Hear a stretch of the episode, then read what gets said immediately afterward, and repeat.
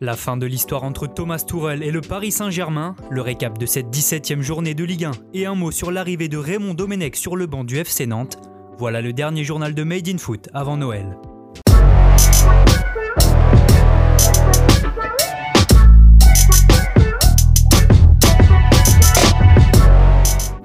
Rapide information avant de commencer ce journal, ça vient de tomber, Thomas Tuchel ne serait plus l'entraîneur du PSG. Selon les informations de Bild, l'Allemand aurait été licencié. Leonardo aurait pris cette décision hier soir à la surprise générale. C'est l'Argentin Mauricio Pochettino qui devrait le remplacer. Plus d'informations à ce sujet dans la journée sur le site de Made in Foot.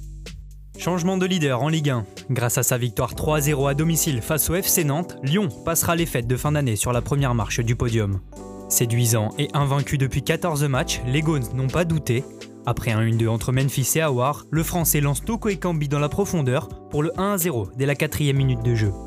L'autre homme en forme de l'attaque lyonnaise Tino Kadewere va lui aussi marquer. Le Zimbabwéen suit bien une frappe de Paqueta repoussée par la fond pour le but du break. Muet depuis son arrivée, le Brésilien Lucas Paqueta va ouvrir son compteur but avant la pause et sceller la victoire 3-0 de l'OL. Les hommes de Garcia passent donc devant Lille à la différence de but. En déplacement à Montpellier, les Lillois ont peiné pour l'emporter. Devant à la pause grâce à Wea, les nordistes vont concéder le but du 1 partout peu avant l'heure de jeu. Sur un corner de Mollet, Laborde place une tête sous la barre. Le LOSC va parvenir à repasser devant suite à un pénalty obtenu par David et transformé par Iconé, mais seulement deux minutes plus tard, Delors va égaliser avec l'un des buts de l'année. À la réception d'un centre de Sambia au point de pénalty, l'Algérien envoie un retourné acrobatique surpuissant dans les filets de Maignan.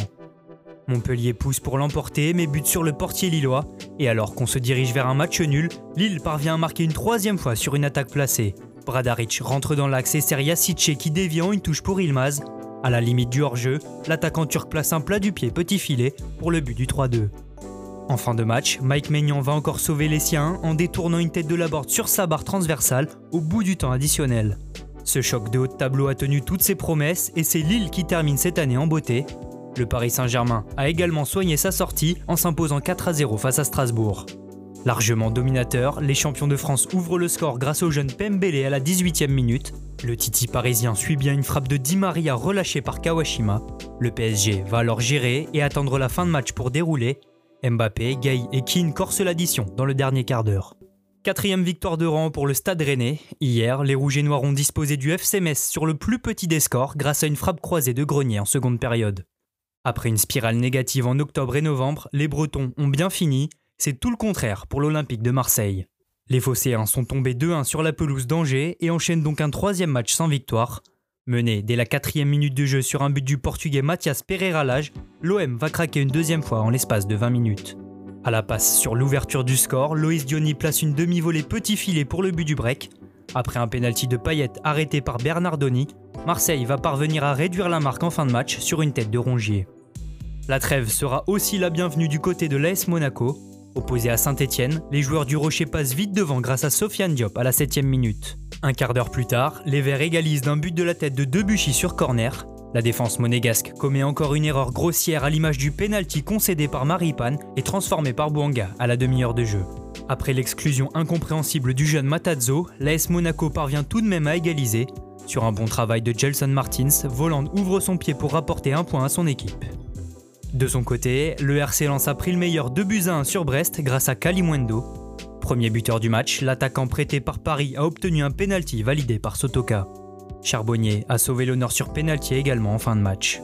À Nice, c'est toujours aussi compliqué. Alors qu'il menait 2-0 grâce à Lotomba et Ren Adelaide, les Aiglons ont comme d'habitude craqué.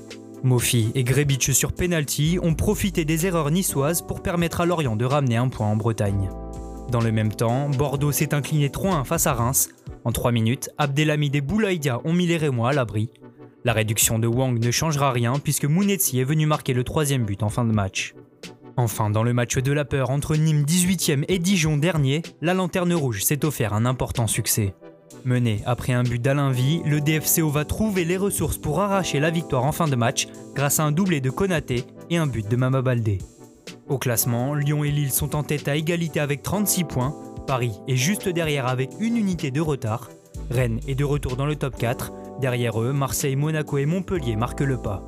En deuxième partie de tableau, Nice, Bordeaux et Saint-Étienne sont dans le ventre mou. Nantes s'enlise mais voit Strasbourg et Lorient faire pire.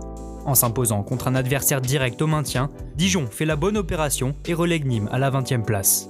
On reste en Ligue 1 avec une information mercato. Raymond Domenech devrait être le prochain entraîneur du FC Nantes. Plusieurs semaines après le licenciement de Christian Gourcuff, les dirigeants canaris auraient décidé de nommer l'ancien sélectionneur de l'équipe de France sur le banc, selon l'AFP. À 68 ans, Domenech n'a plus entraîné en Ligue 1 depuis 1993. Sa dernière expérience en tant que coach s'est soldée par le plus grand fiasco de l'histoire du football français en 2010 à Naïsna, lors du mondial sud-africain. En Espagne, le Real Madrid va mieux. En s'imposant 2-0 contre Grenade, les hommes de Zidane ont enchaîné un cinquième succès de rang en championnat. Casemiro et Karim Benzema permettent à la Casablanca de revenir en tête de la Liga à égalité avec l'Atlético Madrid qui compte deux matchs en moins. Enfin, on termine ce JT par l'Italie où l'AC Milan est toujours invaincu. Opposés à la Lazio de Rome, les Rossoneri ont très vite pris les devants grâce à Rebic et Chalanoglu sur penalty au quart d'heure de jeu. Mais les joueurs de la capitale vont revenir, d'abord sur un but de Luis Alberto, puis par le serial buteur Chiro Immobilier à l'heure de jeu. C'était sans compter sur le quatrième but de la saison du français Théo Hernandez au bout du temps additionnel pour donner les 3 points au Milan. Le rival lombard interiste suit la cadence en l'emportant 2-1 sur la pelouse de l'Elas Vérone. Lautaro Martinez et Milan Skriniar sont les buteurs. A noter aussi la victoire 3 buts à 2 de la Roma contre Cagliari avec un but du français Jordan Verretou. L'Atalanta a fait match nul 2 buts partout contre Bologne, score de parité aussi pour Naples face au Torino. Merci à tous de nous avoir suivis. N'hésitez pas à liker, commenter et partager. On se retrouve très bientôt pour un nouveau journal.